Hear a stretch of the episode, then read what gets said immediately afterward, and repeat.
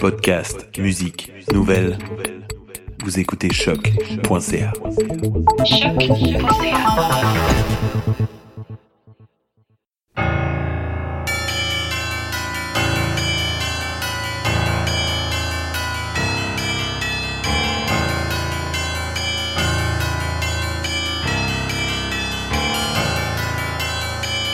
Bonsoir à toutes, bonsoir à tous, c'est Mission Encre Noire, vous êtes bien sûr choc.ca, le tome 25, chapitre 303.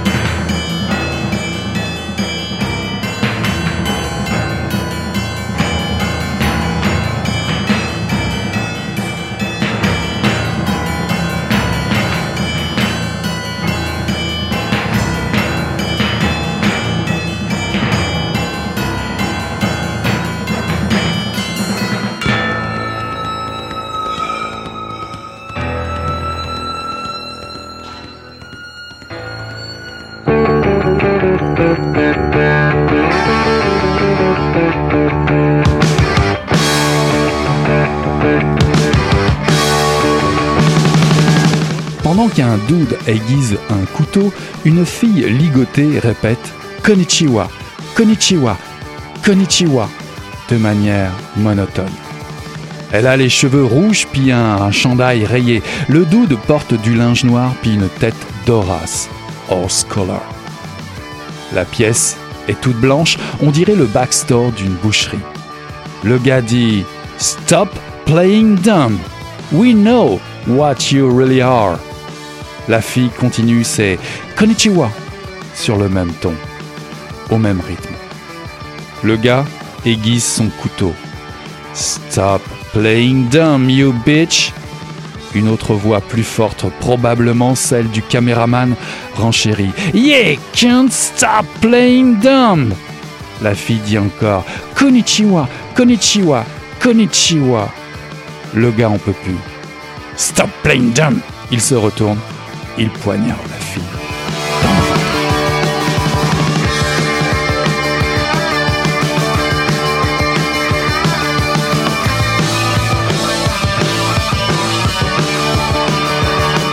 Bonsoir à toutes, bonsoir à tous. Ceci est un extrait de Vos voix ne nous atteindront plus de Julien Guibellan, paru en 2019 aux éditions Héliotrope.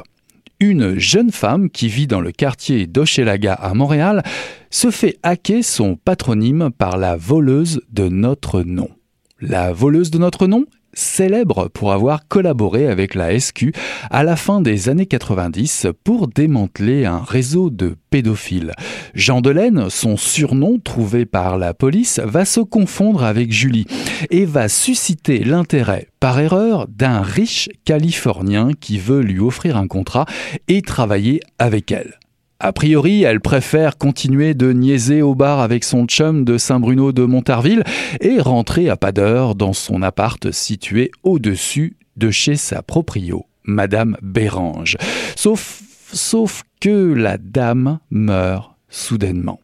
Tout s'enchaîne alors. Le Beagle, aveugle de la Bérange, est retrouvé assassiné dans une mare de sang, crucifié la tête en bas.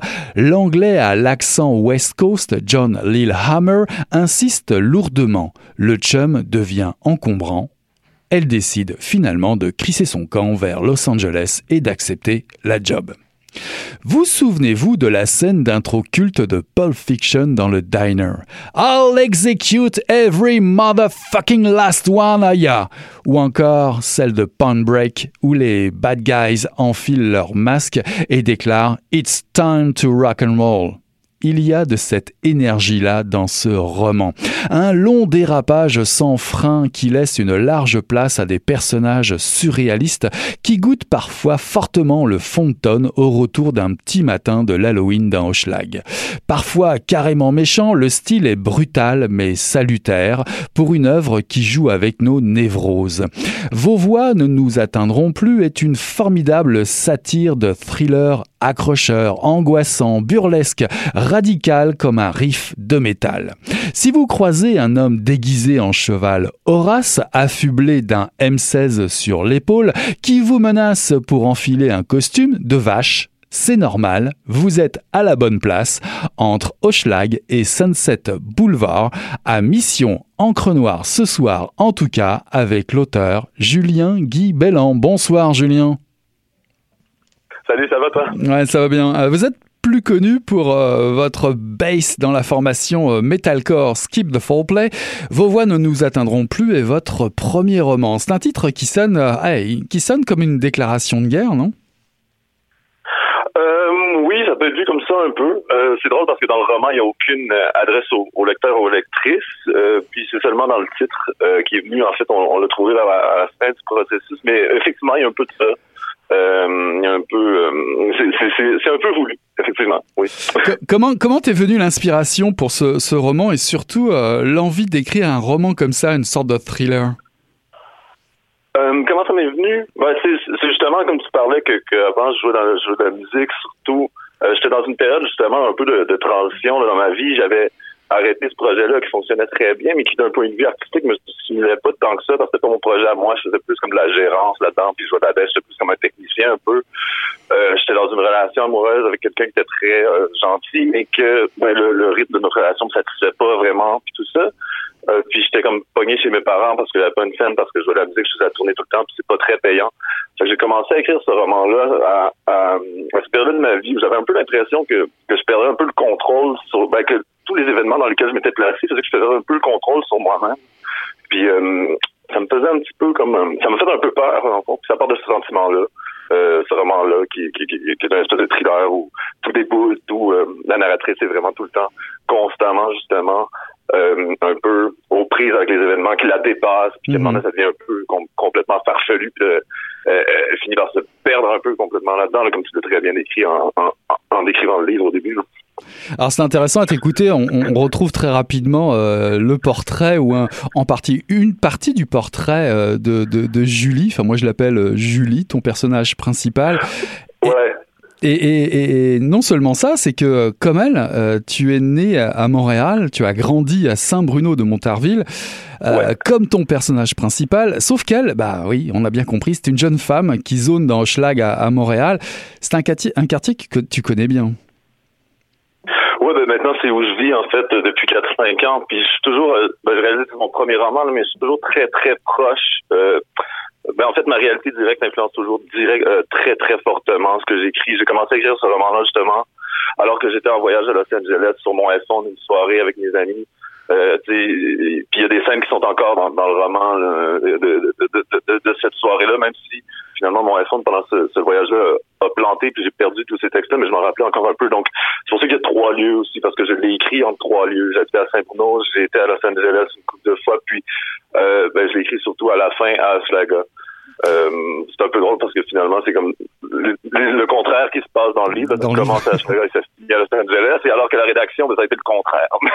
ouais, mais je crois, je crois que chez toi, c'est, c'est, c'est, c'est comme un calcul, parce que finalement, le titre de ton livre, c'est le, ce sont les derniers mots de ce roman. Effectivement, puis c'était pas euh, c'était pas prévu, mais tu sais, on a, on a vraiment longtemps pensé avec Eliotrop pour trouver le titre parce qu'au début c'était pas ça. Euh, puis euh, c'était quasiment dans, dans, les dernières semaines, on s'est assis tout ensemble, euh, mes éditrices et moi, puis, puis on l'a trouvé, puis je, suis très euh, content que ce soit ce trip-là. En fait, moi, moi c'est drôle parce que un des titres que je proposais depuis le début, c'était, c'était pas cette phrase-là, c'était l'autre juste avant. Fait que j'étais pas super loin, mais j'étais pas tout à fait. Euh, pourquoi, avoir choisi une jeune femme justement? Pourquoi euh, ne pas avoir pris euh, bah, un vrai alter ego, un gars comme toi? Ouais, ouais. Ben ça c'est une question qui est super. Moi je trouve que, que, que, que je, je, commence à réaliser que les gens m'en posent beaucoup, puis moi je me la suis posé beaucoup en, en l'écrivant, tu sais, parce que je me suis même demandé si euh, en tant que personne qui n'était pas identifiée comme femme au, quotidien, j'avais le droit de faire ça. C'était pertinent en fait que je le fasse. Parce qu'on a le droit de tout dire, contrairement à ce que euh, les réactionnaires veulent nous faire croire. Là, mais, mais est-ce que c'est pertinent que moi, tu sais, euh, j'écrive un personnage féminin? Est-ce que ça sert à quelque chose? Même si j'avais l'impression que mon œuvre en avait besoin, parce que j'ai essayé plusieurs affaires. Mm Puis en fait, ben, c'est pour moi, ça a été une façon de justement me, me défaire. Tu sais, j'ai pas cherché à créer un une femme ou à jouer à, à la femme. J'ai vraiment cherché à plus me désidentifier de certains aspects de ma masculinité pour faire émerger une voix euh, qui est probablement toujours un peu en moi, mais qui au quotidien on la voit moins à cause que ben euh, j'apparais d'une certaine façon. Alors, est-ce que tu pourrais euh, nous la décrire ou un petit peu, en tout cas, nous la présenter cette Julie? Ouais, c'est ça. Ben, c'est drôle hein, parce que dans le roman, finalement, comme tu dis, elle s'appelle, elle, elle s'appelle Jean Delaine, c'est son vrai nom. Julie, c'est le nom qu'elle se donne lorsqu'elle s'en va en Californie Mhm. puis qu'elle doit donner un faux nom au bonhomme, tu sais. Exact. Ben, c'est vraiment comme quelqu'un qui voudrait qu'on lui foute la paix, puis qu'elle puisse faire ses petites affaires en... C'est juste comme... Euh, juste... Elle voudrait être chez elle, puis... puis, puis, puis juste pouvoir se promener et rien faire, mais, mais tout le monde est tout le temps en train de la, la piquer de tout bord, tout côté, puis à cause de ça, ben, elle doit constamment, constamment, je, je, comme prise dans plein de choses, mais en même temps, il y a, une, il y a quand même une force, euh, une très grande force, je trouve, derrière ce personnage-là, justement, de par sa, son côté un petit peu, euh, je sais pas si passif, c'est le bon nom, le bon mot par rapport aux choses, mais comment, justement, elle arrive à se détacher des choses qui, que les gens essaient de lui faire subir, finalement. Tu sais, c'est un peu comme ça qu'elle réussit à, à se débrouiller tout, tout au long du récit, là, à, tirer profit en fait aussi des gens assez rusés par rapport aux autres qui, qui, sont autour d'elle, hein, mhm. malgré tout. Alors, ce qui frappe euh, d'emblée, c'est ton style euh, direct et aussi l'écriture, parce que on va, on va continuer à l'appeler Julie, ça va être plus simple. Ben euh, oui, non, vas-y. parce qu'en fait, Julie n'a pas forcément de, de, nom tout au long du roman, et surtout, elle ne parle, elle ne parle pas au jeu, elle ne parle pas à la première personne du singulier, mais elle parle au on, à la troisième du singulier, et pire, elle parle parfois au pluriel, à la, à la première voix du pluriel et c'est complètement déstabilisant. Alors, explique-nous un peu ce choix, puis déstabiliser, euh, t'aimes plutôt ça? Ouais, c'est drôle. Ça, c'est comme, c'est, une voix que j'ai commencé à travailler il y a très longtemps, je te dirais environ en 2011 en poésie au début. Fait que, puis c'était ce voix-là on, qui je trouvais arrivait à transmettre une certaine une ambiance particulière, une espèce de je, puis je saurais pas comment exactement la décrire avec des des, des, mots. Euh, c'est vraiment le but euh, D'ailleurs, ce style-là, c'est vraiment comme de, de, transmettre une espèce de, d'ambiance, un peu comme si euh, j'allais dans la tête des lecteurs et des lectrices, puis je leur mettais comme une puce là-dedans, puis ça, ça comme transformait leur vision, tu sais, un espèce de filtre. Ça, ça, ça, serait comme mon, mon bon, c'est peut-être pas comme ça, mais ce serait une façon que, de penser le texte qui, serait intéressante, je trouve. Mais euh, fait, le, le on, le nous, euh, me permettait de faire ça. Après, ce qui arrive, c'est qu'en poésie, j'avais pas besoin que les, la voix et l'identité soient complètement définies. Là, je voulais le faire en récit parce que finalement, euh, j'avais besoin de faire un récit pour avoir euh, un fil conducteur, puis puis que c'est la forme qui a marché là. Mm-hmm. Mais fait que c'est pour ça que j'ai dû créer ce personnage-là qui qui a vraiment pas qui allait vraiment pas de soi au début, tu sais. à un moment donné, même, je me suis dit, vu, ben, vu que c'est au on, peut-être que ça devrait être plusieurs personnes.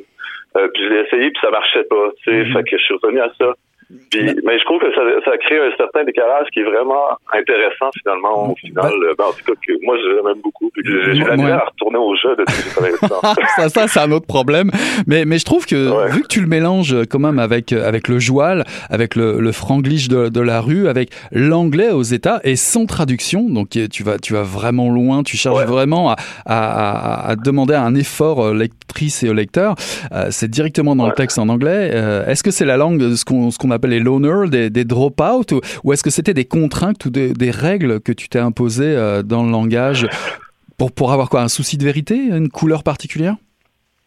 Euh, c'est vraiment moins un souci, je te dirais, de, comme représenter une réalité que de quelque chose qui, émerge derrière l'intention première de, ce texte-là, que, que j'essaie de penser un peu comme un réseau, un peu comme euh, de, plusieurs justement voix qui s'entremêlent, s'entrecoupent, sans qu'il n'y ait jamais vraiment de distinction, puis qui finit par finalement donner ce flux de pensée-là. Parce que oui, on est tout le temps dans la tête euh, de la narratrice, mais euh, ça montre en fait comment tous ces événements-là, ces circonstances-là, ces objets-là qui, qui l'entourent, euh, la forme puis la déforme complètement. À la fois, c'est ce qui l'enfouit, c'est ce qui l'avale. À la fois, c'est ce qui lui fait, la fait apparaître, c'est ce qui lui donne son souffle. Donc, c'est toujours dans cette euh, tension-là que je veux travailler. Puis c'est ça qui a donné cette langue-là, qui a différents registres finalement aussi, c'est des fois, mais euh, j'avais besoin que ce soit une langue vraiment impure, tu sais, puis qu'il y ait plein de choses qui se mélangent ensemble. Alors en introduction, euh, je présentais euh, effectivement ton roman comme une sorte de, thriller. Alors pour résumer, pour faire court, si je peux résumer ça ainsi, ça serait un vol d'identité sur le net qui va précipiter ton personnage principal d'Oshlag vers Los Angeles et surtout la, la, plonger dans une sorte de conspiration nébuleuse. En faisant très court, est-ce que ça, ça ressemblerait à ça? Ça marche. C'est drôle parce que moi, j'ai beaucoup eu de misère à, résumer ce livre-là euh, avant qu'il sorte, quand les gens me demandaient c'est quoi l'histoire, tout ça, parce que justement, j'étais plus du côté que comme, ah, c'est moins un roman sur quelque chose qu'un roman qui feel comme d'une certaine façon, mais finalement, je réalise que, en entendant les gens le résumer, ben, c'était super facile à résumer, puis j'aurais pu le faire, mais j'étais probablement trop proche du Alors, tu choisis de raconter l'histoire d'un personnage, comme tu disais tout à l'heure, qui ne demande rien à personne, qui préférerait vivre sa vie euh, dans Hochelag, euh, rentrer tard, euh, etc., et, dont la vie, finalement, dérape. C'est pas, c'est pas nouveau, mais ce qui fascine avec toi, c'est qu'elle se laisse complètement emporter par quelque chose qui se dépasse. Le, vol d'identité, euh, est-ce que c'est une angoisse qui t'habite un petit peu? Euh, honnêtement, mais oui, c'est sûr, ça part d'un vrai sentiment, ça. Le, fait que des fois, tu as l'impression que tout, tu sais, comme justement, euh, l'impression que tu euh, c'est plus toi qui qui qui, qui t'as plus le contrôle sur comment t'apparais là du tout. Puis c'est c'est c'est c'est euh, pendant pendant que je rédigeais ça j'ai travaillé beaucoup sur euh, parce que je me suis mis à faire beaucoup souvent justement des, des j'avais un trouble anxieux qui venait vraiment dans puis je me suis mis à faire beaucoup des crises de panique tout ça. Puis t'as vraiment un sentiment de, de perte de contrôle quand tu dis ça. Puis t'as l'impression de pas c'est ça qui me fatiguait puis que que que que, que, je disais euh, dans le temps c'est que je, quand, quand quand quand ça arrivait euh, je suis placé devant une situation où je sais comment je voudrais agir, je sais qu'est-ce que je voudrais faire, mais mon corps me permet pas euh, d'agir comme ça et donc les, les, je suis à la merci de, de, tout mon environnement. Tu sais. Puis c'est, je pense que c'est vraiment le sentiment. Tu sais, le, roman est dédié aux, aux entités qui, qui, qui, sont fabriquées par la peur. C'est vraiment le sentiment qui, qui, pour moi, est à la base de ça. Après, quand on lit, peut-être que ça paraît pas que c'est autant le sujet principal, ben, pas le sujet, mais que, que ça part de là mais c'est vraiment ce sentiment-là. C'est drôle parce que pendant que je le lisais, je me suis fait voler mon identité. Euh, pendant que je l'écrivais, je me suis fait voler mon identité ah oui? euh, par un, un gars. Euh, J'ai jamais su c'était comment il avait fait, mais, euh, c'était un, vraiment un mauvais bandit aussi. C'est vraiment c'est drôle parce que c'était déjà dans le texte. C'est pas ça qui a inspiré, mais c'est arrivé. Il y a plein d'affaires comme ça qui sont arrivées quand j'écrivais, comme c'était dans le texte, mais mais mais c'est arrivé dans le réel après. C'est un, un, livre qui fait un peu peur pour ça. Euh, mais ouais, c'est ça. J'ai reçu une carte Costco d'un gars de mon nom puis, il y avait sa photo en arrière. Puis là, euh, c'était pas moi, tu sais. Puis là, je recevais des magazines Costco, tout ça. Puis là, la police avec ça. Puis il y avait plein d'autres affaires. Je recevais des tickets de vitesse d'un char qui avait loué c'est comme il faisait de la vitesse avec un char qu'il avait loué puis il avait pas ramené puis puis là des, des photos radar. Euh, c'est comme fais attention un peu, je sais pas. chers auditrices, chers, auditeurs, vous êtes dans le roman. C'est exactement comme ça. Euh, vous pouvez lire vos voix, nous nous atteindrons plus. C'est exactement comme ça que ça se passe. En tout cas, moi j'ai trouvé qu'on était justement dans ce délire. On était un peu à la limite de, de ce qu'on peut lire quand on, on lit l'écriture Gonzo, espèce de, de dégaine euh, stupéfiante chez, les, chez les personnages. De déguisements en tout genre, le mode de vie est déjanté pour tout le monde. Même d'ailleurs, même les clients de bar dans Schlag semblent débarquer d'un autre temps. Ça consomme la, cocaïne à planche, le speed, le GBH, ça picole. Ton personnage, euh, finalement, se situe-t-elle entre Hunter Thompson, parce que finalement, elle finit les cheveux rasés, et puis une espèce de, de De Niro dans Taxi Driver, complètement paranoïaque, euh, ingérable, perdu. Ça ressemble à ça, ton personnage? Ouais, ça peut, ça peut, ça peut tenir effectivement, mais j'ai beaucoup aimé comment tu l'as présenté. Ça, ça, ça, c'est le fun d'entendre quelqu'un en parler comme ça, parce que euh, ben, c'est le fun aussi de, de voir que les gens l'ont compris. Tu sais, euh, oui, le, le, rythme quand tu parlais de, de Pulp Fiction tantôt, tout ça, c'est vraiment ça. Puis euh, mais je dire, c'est pas que, que, que j'essayais de faire ça. C'est comme ça que, que j'écris quand j'écris. C'est tout le temps très très très physique aussi mon écriture là, c'est, très intense tout ça puis ça me ça ça, ça, ça, ça devient un peu envahissant c'est comme processus là ça, j'oublie de manger tout ça, là, ça, me désorganise dans les dans les, dans les autres aspects de ma vie mais bon ça, ça fait j'ai réussi fait que tant mieux. Tu, tout à l'heure tu disais qu'on vit dans la tête de Julie euh, qui fait des des digressions sur son mode de vie plutôt déjanté euh, dans Schlag elle vit chez Madame Bérange et puis c'est là finalement on commence ses, ses, ses ennuis. Alors tu donnes tu donnes de chez Laga une vision complètement allumée. On y croise des, des gens euh, hallucinants. C'est c'est d'ailleurs la première rencontre avec Horace d'ailleurs. Tu parlais tout à l'heure d'usurpation de, d'identité.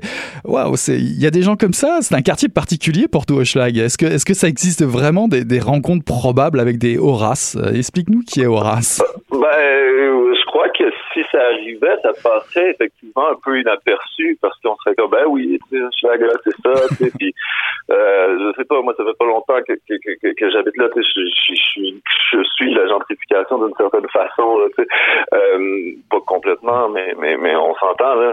Euh, puis fait que tu sais, je veux pas non plus exotiser ce quartier-là d'une façon que, que, que, ce serait comme pas vrai, mais ça reste que c'est un quartier très très vivant. Euh, puis je crois que, que, que tout le monde en, est conscient. Moi je travaille dans un bar au coin de Pinot Ontario maintenant, puis puis euh, les, clients sont, sont, sont, sont, comme ça pour de vrai, là, quasiment. on, euh, on envoie des choses. Alors Julie, elle a un chum qui s'appelle le quelqu'un. Euh, ce quelqu'un pourrait être n'importe qui. D'ailleurs, tu nommes très peu tes personnages, à part certains personnages secondaires comme John Lillehammer, d'ailleurs c'est assez drôle comme nom, ou, ou encore la, la famille de, de, Madame Bérange. Euh, le reste se retrouve sous forme de, bah, de déguisement de cheval comme en race, ou des déguisements de vache parfois. Alors pourquoi cet univers complètement halluciné? Pourquoi tout le monde est, on a l'impression que tout le monde est sur le, le high, sur le party? Euh, C'est comme ça que tu vois le euh, Pas tout le temps, mais, mais malheureusement peut-être. Non, je, euh, mais euh, ben, ben je, je, je, suis quelqu'un qui, qui, depuis qui est enfant aussi euh, jouer avec des personnages, des bonhommes, c'est drôle parce que même quand j'étais plus jeune, quand j'ai recommencé à écrire, j'écrivais comme pas des personnages humains, j'écrivais tout le temps genre des affaires de comme des c'était comme des, des, des, dinosaures anthropomorphiques, des trucs comme ça. Je sais pas pourquoi j'aime ça. euh, là, ça, ça, fait partie de, de, de mon imaginaire, j'imagine un peu.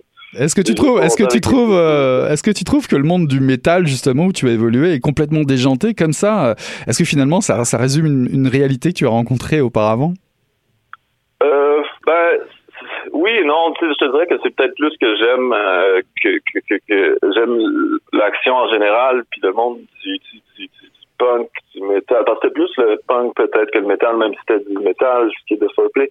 Euh, mais mais euh, mais c'est sûr que le rythme de la tournée, tu sais, de, faire, euh, on faisait quoi, six, six heures par jour, c'était une petite Euh, on voyageait beaucoup, beaucoup, beaucoup. C'est sûr que euh, être euh, nomade à ce point-là, ça, change complètement ta façon d'envisager le temps.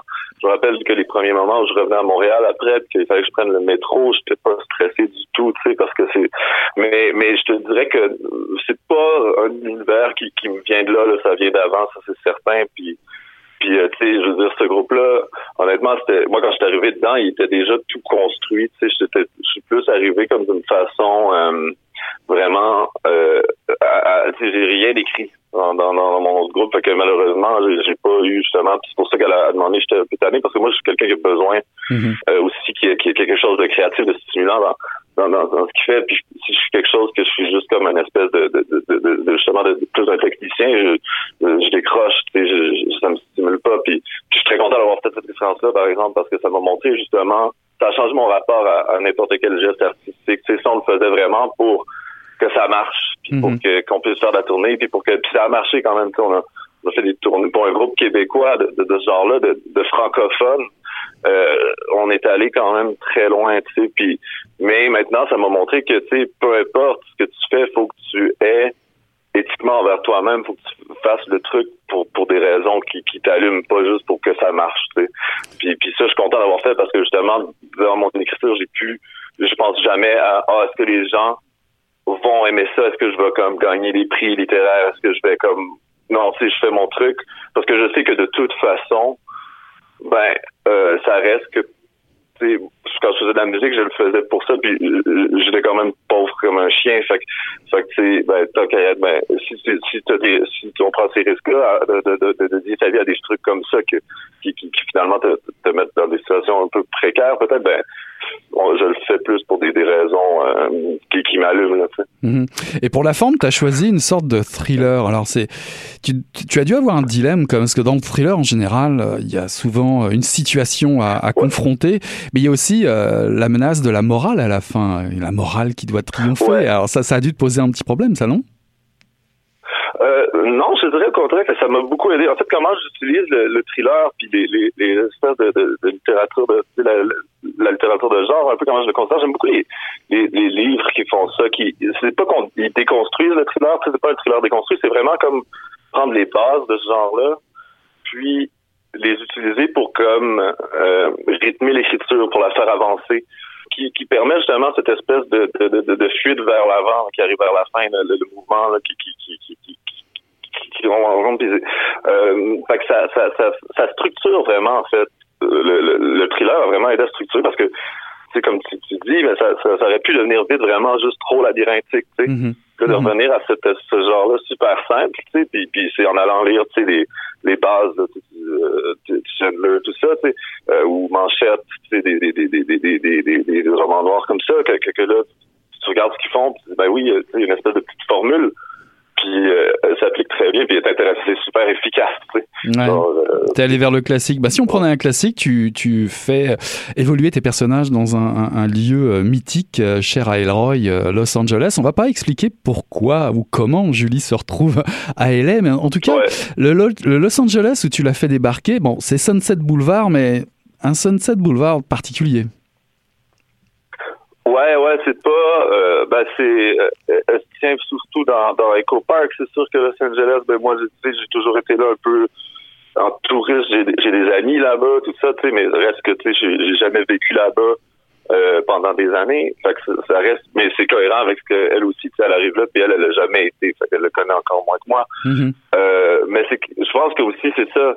Euh, quand moi, quand j'ai débarqué là la première fois, c'était en allant jouer la musique, puis tout de suite, ça a été une ville qui m'a euh, a comme stimulé mon imaginaire, mais je pense que c'est parce que à force de l'avoir vu représenté dans les films, dans les romans, ben t'arrives là, puis tu rentres dans ce, la fiction finalement peut-être a, permis de comme euh, former ma vision de la réalité de ce que j'ai de cette ville-là, c'est pour ça qu'elle m'a euh, m'a comme euh, ben je, ouais, que, que je l'ai choisi là, puis que, que j'ai trippé autant d'aller là-bas probablement. Tu sais. On est loin, on est loin des paillettes hein, quand même dans, dans ton ta vision de Los Angeles. On est loin de, de quoi, excuse-moi? Des paillettes, du strass. Ah, pa ouais, quand même. Ouais, ouais, ouais, ouais. Ben, je voulais pas que ce soit comme un, un espèce de, de roman qui, qui parce qu'il y en a beaucoup, tu sais, des romans comme euh, un peu nocturnes qui, qui, qui rendent ça comme, euh, c'est comme bon chic, bon genre. Mm -hmm. les, les, les, gens, ils font de, de, oui, ils font de la cocaïne dans des, dans des toilettes, mais tu euh, c'est super cool. Puis là, ils portent du Go Boss, puis des trucs comme ça. Là, je fais pas, pas ça. non, toi, toi, tu appuies sur l'accélérateur. On a, on a l'impression d'être plongé parfois dans un, un snuff movie ou un film d'horreur. Puis tu brouilles bien les ouais. pistes avec un maximum de références culturelles. Euh, Marilyn Monroe, Spielberg, Stanley Kubrick, Burroughs. Euh, les types portent quand même des Steve Madden. Mais tu arrives quand même au Los Angeles County Museum. T'es es quand même passionné de, de pop culture. C'est, ça représente quoi la pop culture Un gros sac rempli de trash euh, non, non, non, j'aime beaucoup la, pop culture. Au contraire, je trouve que, bah, tu sais, euh, pop culture, culture, là, tu sais, euh, on, a, on a pu, moi, en fait, ce que, j'ai étudié beaucoup à, l'université, j'ai étudié la littérature, tout ça, mais ce qu'on voit, tu sais, c'est que l'espèce de, limite entre culture populaire et culture euh, comme euh, la, le, le, grand art avec un grand A, ben, ben, ben faut plus que ça existe. Là, ça sert à rien de, d'envisager de, de, les choses de cette façon-là, parce que ça te place dans des postures où ben, moi je trouve que les gens qui, qui, qui pensent encore comme ça, c'est vraiment pas intéressant, puis c'est vraiment pas adapté à nos réalités. tu sais Mm-hmm. Je trouve que justement, euh, il y a beaucoup de défauts à Netflix, ces choses-là, mais je trouve que ce qui est intéressant de, de, de Netflix puis de, de, de, comme les, les trucs de streaming, c'est que ça permet, on dirait que ça montre comment justement les gens ont un peu aussi, il y a beaucoup d'œuvres un peu expérimentales sur ces plateformes-là qui n'avaient qui pas avant qu'elles existent. puis euh, qui sont d'un point de vue artistique vraiment intéressantes. Puis ça montre que justement, tu sais, même des gens qui, qui, qui, qui étudient pas l'art euh, ou qui en font pas sont intéressés par ces œuvres-là qui sont euh, d'un point de vue formel, tu sais, un peu sauté, tu sais, puis, puis, puis cet esprit-là que moi aussi j'ai dans mon roman, tu sais, je veux pas que ce soit juste euh, des, des, des, littéraires qui, qui lisent, je veux que ce soit, j'aimerais ça que ça puisse être des gens qui qui qui qui qui qui qui, qui, euh, qui qui peut-être même lisent, ben, je veux pas dire des gens qui lisent pas, je trouve c'est un gros cliché, mais, mais c'est des gens de d'autres milieux, puis qui, qui, dans le fond, mon but c'était de de toucher peut-être un petit peu plus euh, la, la, culture populaire, en fait. Euh, c'est un peu ton idée. Ouais, ouais, puis vraiment de penser un texte qui, qui est aussi euh, dans le rythme de, de, de, de l'époque, avec Internet, tout ça. C'est comme comment un roman peut compétitionner avec ce, ce, ce rythme-là qui est aussi rapide, tout ça. C'est pour ça, j'imagine, l'espèce de, comme que tu décrivais, là, que ça va super vite, que ça hmm. va. Ah, bah, il y a même, euh, ça va vite. ouais, ouais, ça va vite. Il y a même une course-poursuite quasi qui s'enclenche parce que Julie a des problèmes finalement des deux côtés, des deux côtés de la frontière. Bon, on va pas, on va pas révéler la, la fin, mais hallucinante du roman. on citait Tarantino tout à l'heure, mais euh, on pourrait citer un creep show à la George Romero également. Ça pourrait, ça pourrait fitter euh, sans problème. Et encore là, tu fais appel à beaucoup, beaucoup de références cinématographiques, romaniques et tout. Euh, mais mais j'avais envie de te demander, cette angoisse de Julie, est-ce que c'est une vraie angoisse, un vrai objet, ou bien est-ce que c'est juste pour elle une, une sorte de construction mentale, à ton avis, sans donner toutes les réponses non plus, mais ça pourrait être euh, ces deux possibilités. Ouais, ben tu veux dire euh, l'angoisse qu'elle ressent par rapport à ce qui l'entoure. Ouais, ouais, ben, exactement. je crois que c'est comme le roman, tu sais, c'est comme si parce que visiblement, tu sais, je pense que c'est comme si euh, la paranoïa gagnait là, un peu, tu sais. Parce que ben euh, j'ose espérer que dans la vraie vie, ben ça peut pas arriver à personne, quelque chose comme ça, mais mais c'est vraiment comme une espèce de si moi, tu sais, ce, sentiment que je te décrivais tantôt d'être comme un peu avalé par ce qui t'entoure, ben c'est comme si ça, finalement, cette angoisse-là, euh, j'avais raison de l'avoir, tu sais, alors que mhm. dans les faits, ben non, c'est pas aussi grave que ça, tu sais. Puis, puis je pense que le roman, justement, m'a aidé à relativiser ça, écrire ça, tu sais, c'est qu'en fait, c'est tout ça, ça découle aussi de, de comme ça. C'est une espèce de, ce serait euh, d'une envie de contrôle, d'avoir plus de contrôle sur ces événements-là qui te dépassent, mais, mhm. peut-être que c'est correct de ne pas avoir le contrôle. On l'a jamais complètement, puis c'est la vie. Là. Si je cite euh, Kurt Vonnegut, euh, Hunter S. Thompson, je l'ai déjà fait tout à l'heure, parce que ça me rappelait un petit peu Al St. Joel, la façon que tu abordes les choses. Stephen King ou encore du X-Files, sur la fin, on pourrait dire qu'on n'est pas loin de ça. Est-ce que ça te parle comme référence? Ouais, mais moi c'est aussi beaucoup, tu sais, genre euh, Cathy Hacker, euh, Virginie Despentes, euh, puis aussi la, la philosophie de Haraway de Paul Preciado, tu sais.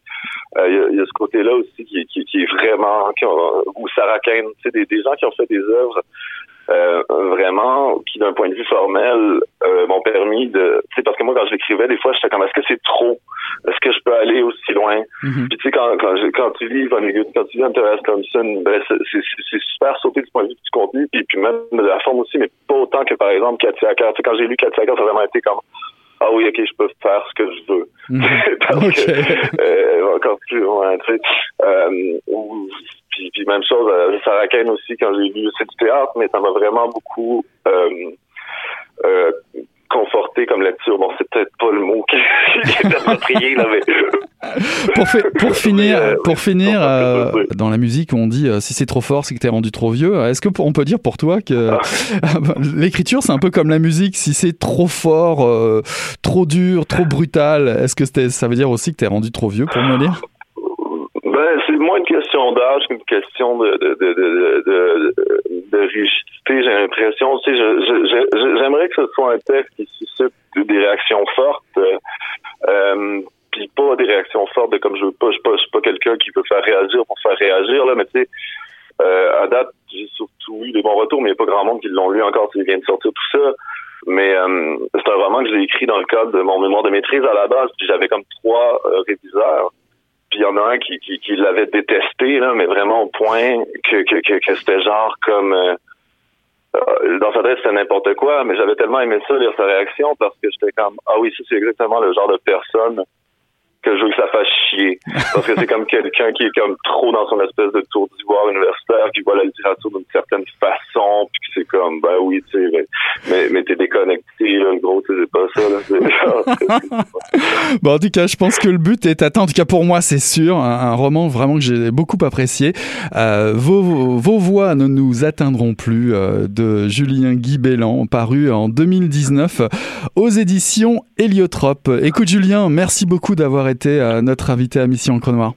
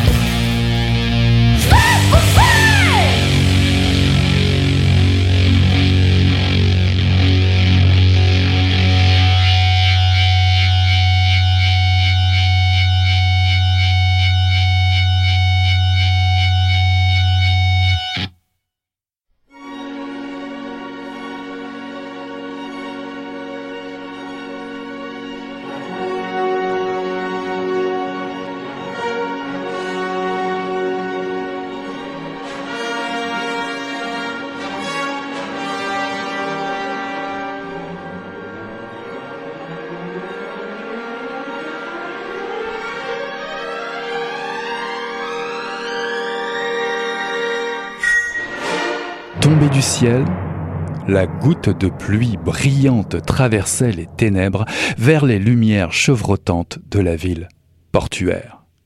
Les rafales froides du nord-est la chassèrent vers les lignes de partage de cette ville. Dans le sens de la longueur, le fleuve asséché, et en largeur, le chemin de fer désaffecté. Les quatre cadrans numérotés dans le sens des aiguilles d'une montre ne portaient par ailleurs pas de nom. Pas de nom dont leurs habitants se souviennent en tout cas. Et quand vous rencontriez ces mêmes habitants loin de chez eux et que vous leur demandiez d'où ils venaient, il leur arrivait de prétendre ne pas se souvenir non plus du nom de la ville. La goutte de pluie brillante se ternit et devint de plus en plus grise alors qu'elle perforait la suie et le poison qui reposaient au-dessus des rues comme un couvercle permanent. Malgré la fermeture des usines les unes après les autres au cours des dernières années malgré les poêles que les chômeurs n'avaient plus les moyens de chauffer, malgré ce vent terrible et capricieux, et cette pluie incessante dont certains affirmaient qu'elle s'était mise à tomber un quart de siècle auparavant, quand deux bombes atomiques avaient mis un terme à la dernière guerre mondiale. Autrement dit, à l'époque où Kenneth avait été nommé préfet de police. 25 années durant, depuis son bureau du dernier étage du quartier général, le préfet Kenneth avait exercé d'une main de fer sa tyrannie sur la ville. qui que soit l'occupant du fauteuil de maire.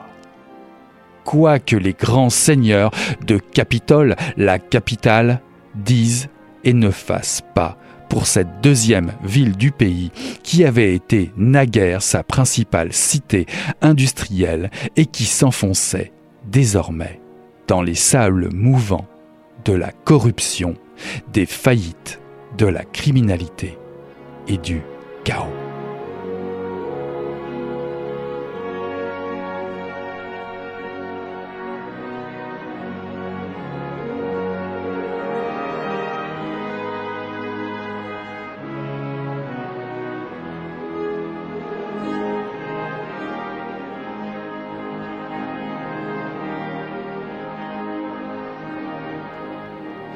Ceci est un extrait de Macbeth de Joe Nesbo, paru en 2018 aux éditions Gallimard dans la collection Série Noire et traduit par Céline Roman-Monnier. S'il est un livre que vous trouverez sur toutes les listes de fin d'année dès lors qu'il y figure du polar ou du noir, John Esbo et son Macbeth y figureront en très bonne place. C'est tout un monument de lecture qui a occupé une partie de mon congé des fêtes. Ce qui est bien avec le génial créateur de la série euh, suédoise des Harry Hall, on lui fait confiance dès le départ malgré l'énormité du projet qui s'étend devant vous sur 620 pages. Un projet proposé par les éditions Hogarth, celui de remettre au goût du jour les œuvres de William Shakespeare. Euh, il y a euh, pour l'aventure Margaret Atwood par exemple, ou Gillian Flynn ou encore Anne Tyler qui talonnent de près l'écrivain norvégien né à Oslo en 1960. Cela ne surprendra personne si Joe Nesbo choisit de nous plonger dans l'œuvre Au Noir, un polar dystopique qui reprend la trame principale de la célèbre tragédie, tout comme la plupart de ses personnages, à quelques différences près toutefois. Alors le roman débute aussi par un orage. Une goutte de pluie traverse les ténèbres pour s'abattre vers une ville portuaire et son quartier industriel ravagé par la pauvreté et le crime. deux bombes atomiques ont mis un terme à la dernière guerre mondiale. La mairie vient de tomber pour corruption et Duncan, le nouveau euh, chef de la police, y a fait le ménage. L'ex-préfet de police, la brigade des gangs, les stupes, tous gangrénés par la pègre. Il déclare la guerre au baron de la drogue locale, grand protégé de l'administration précédente, qui a mis la main sur une nouvelle substance de synthèse dévastatrice, le bouillon. Macbeth intervient alors qu'une bande de motards, les North Riders, tente de mettre la main sur la cargaison d'un cargo russe, le Leningrad, bourré de produits illicites. Swino, le chef de gang, chevauchant une Indian Chief rouge, est l'ennemi juré de Macbeth et Duncan. Complices et frères d'armes depuis plusieurs années, les deux hommes s'allient pour mettre la main au collet de leur ennemi intime. C'est sans compter sans l'ambition dévorante de Macbeth et surtout de sa moitié inaliénable Lady Macbeth, sa maîtresse, qui gère le luxueux casino l'Inverness. Hécaté veille à ses affaires. Le bouillon cuit quelque part dans les entrailles de la ville, dans un quartier de nulle part, surveillé par des sorcières cuisinières. Macbeth est accro au bouillon, il est dévoré par une avidité pour le pouvoir sans pareil. Cette faim le conduira à une déchéance fatale, lui qui commettra le crime de régicide pour étendre son hégémonie. Trahison, plan machiavélique, addiction en tout genre, vous ne serez pas déçu de la modernité et la violence réactualisée du texte de départ. Macbeth parfois rappelle le Scarface de Al Pacino. Il y a beaucoup de drogue, c'est d'ailleurs le nerf de la guerre avec le contrôle des armes ici. Et Macbeth ne se ménage pas. C'est un monstre malade qui devient survolté et incontrôlable à mesure qu'il s'approche du Graal. La scène finale est digne de figurer aux côtés de la scène d'ouverture d'Apocalypse Now ou encore celle de la fontaine dans Scarface. Cette adaptation de Macbeth marque un jalon important dans l'œuvre de Joe Nesbo. Il relève brillamment le défi de nous plonger dans un décor malsain et suintant. Il pleut tout le temps, les usines fermées, les bâtiments en ruine, la symbolique quasi stalinienne d'une ville tombant en désuétude, avec une grande place du peuple rappelant un passé sombre et enfoui, ajoute une couleur envoûtante tout au long de votre lecture. Joe Nesbo prend plaisir à jouer avec les codes classiques. Il expose les mauvais instincts de l'être humain qui n'hésite devant aucun sacrifice pour savourer ses désirs de puissance. Sans cynisme, l'écrivain continue de susciter la controverse autour d'une œuvre écrite au XVIIe siècle. Ce livre puissant fascine par sa modernité et cela va sans dire, fait feu de tout bois au cœur d'une actualité qui peine à le contredire. Un monument polar de 2018 à lire d'urgence, Macbeth de Joe Nesbo, paru en 2018 aux éditions Gallimard dans la collection Série Noire, traduit par Céline Roman Monnier.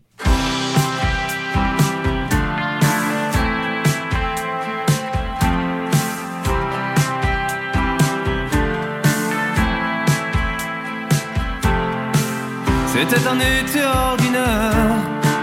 Ces garçons-là étaient gentils, trouvaient toujours les mots pour plaire. Moi, je me cachais pour écrire.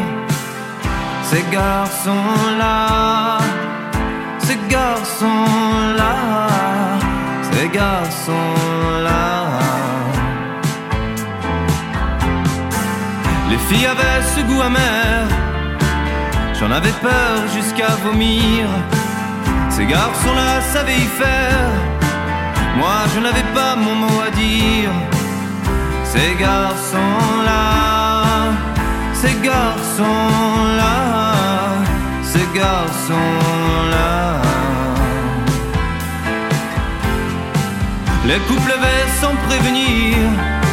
Ces garçons-là étaient virils et la violence à divertir avec ce garçon si facile. Tiens-le, tiens-le, tiens-le, tiens-le, tiens-le, tiens-le.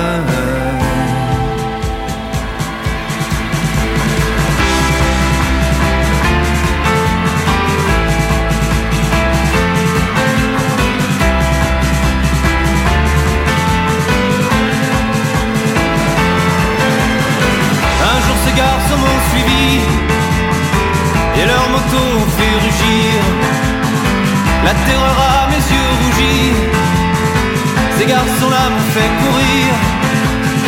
Je n'avais qu'une idée en tête, toucher la fille et puis partir. Montrer quel garçon j'allais être, je voulais juste m'en sortir. Ces garçons-là,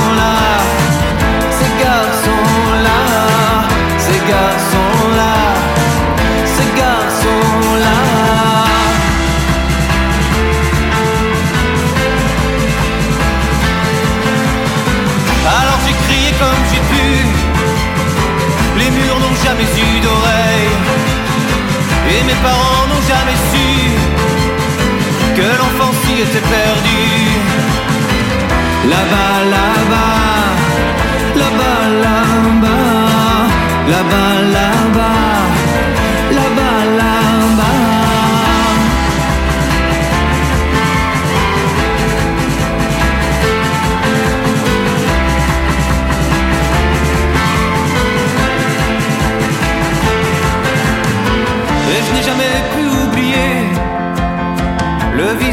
de ce garçon-là. Et puis je n'oublierai jamais, j'étais ce garçon ordinaire. J'étais ce garçon ordinaire, avec son histoire à écrire. Promis, je ne vous oublierai pas, je suis ce garçon ordinaire. Promis, je ne vous oublierai pas.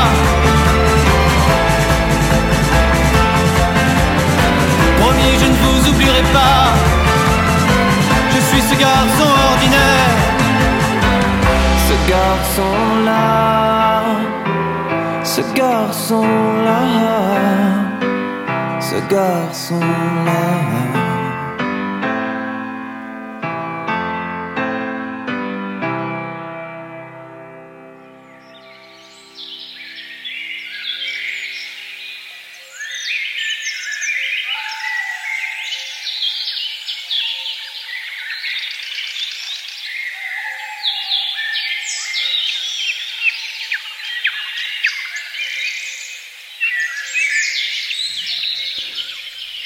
La yourte avait surgi brusquement, et Hans ne faisait plus un geste.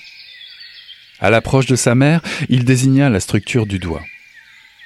C'était un dôme éclatant incrusté dans la végétation, un énorme tas de sel ou de quartz blanc pilé. On distinguait l'étang à l'arrière-plan, sa surface privée de reflets sous cet angle. L'enfant regarda enfin sa mère, qui n'avait pas ouvert la bouche.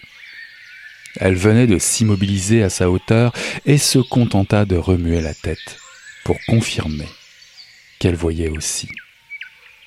Tout son corps tremblait à présent. Ses yeux étaient rivés au dôme d'où jaillissait un tuyau en cinq coiffé d'un chapeau conique poisseux. Ce n'était ni du sel, ni aucune autre matière minérale.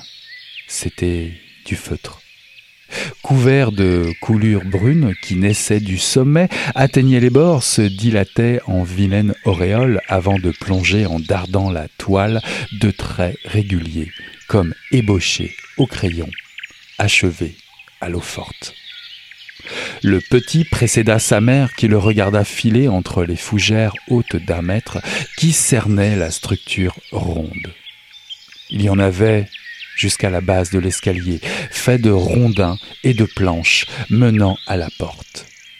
Fougères et autres floraisons spontanées, rejetons de châtaigniers, de chênes. Personne n'avait mis les pieds là depuis des semaines.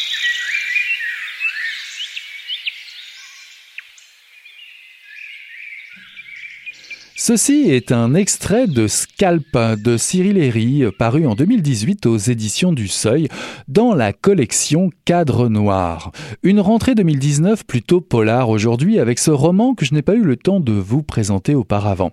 Un roman noir au parfum subtil, qui dérange, qui fleure la culpabilité du monde des adultes et l'innocence brisée de l'enfance en pleine nature. Hans à 9 ans, et sa mère, Teresa, sont à la recherche d'un père et d'un amoureux.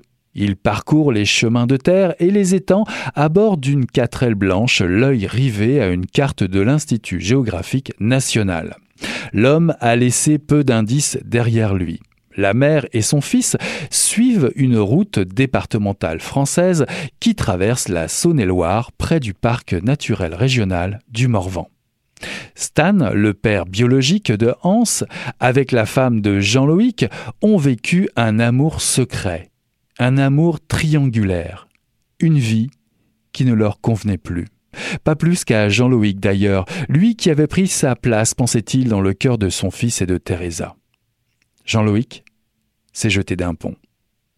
Lorsque ce dernier meurt, Hans découvre la vérité. Stan est un faux nom. Teresa, en route pour les vacances vers l'Aveyron, accepte donc de faire une halte vers le dernier domicile connu d'Alex, le vrai nom du père. Une yourte, au bord d'un étang, en pleine forêt, loin des hommes. Leur vie va basculer en l'espace de 72 heures.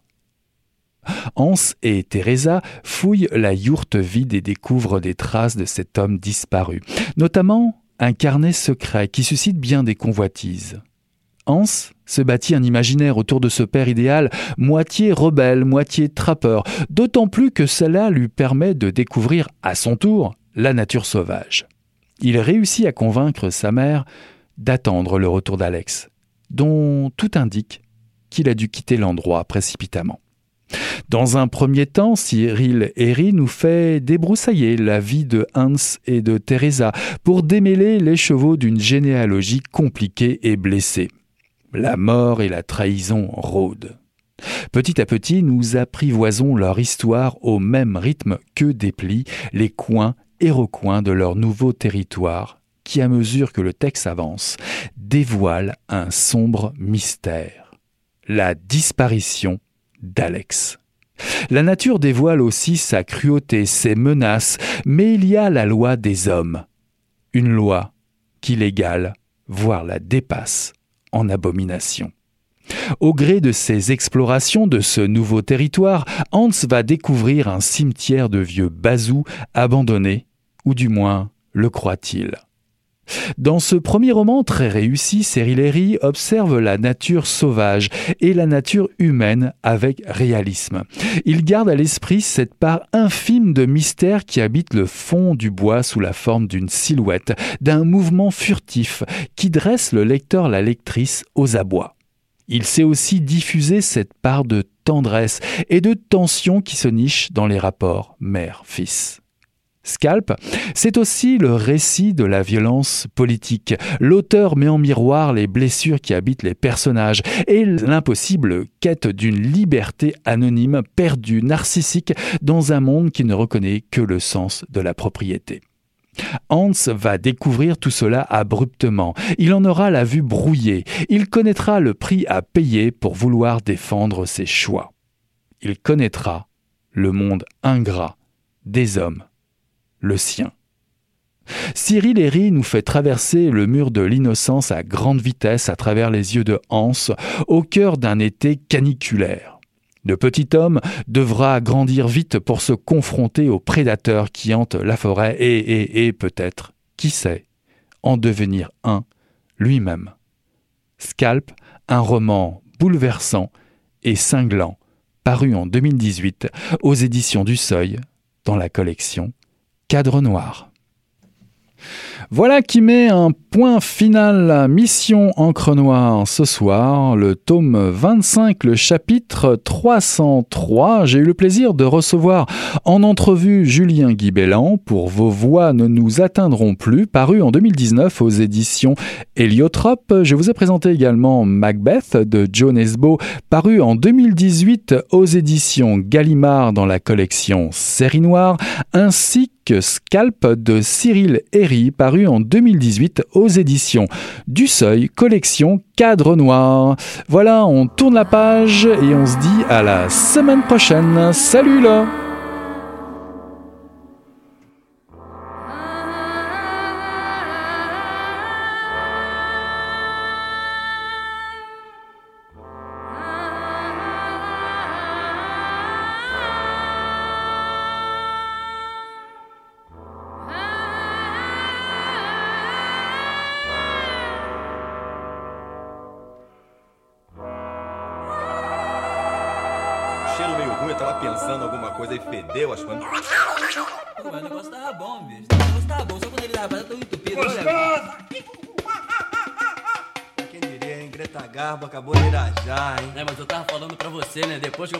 sentir, aí o negócio ficou diferente.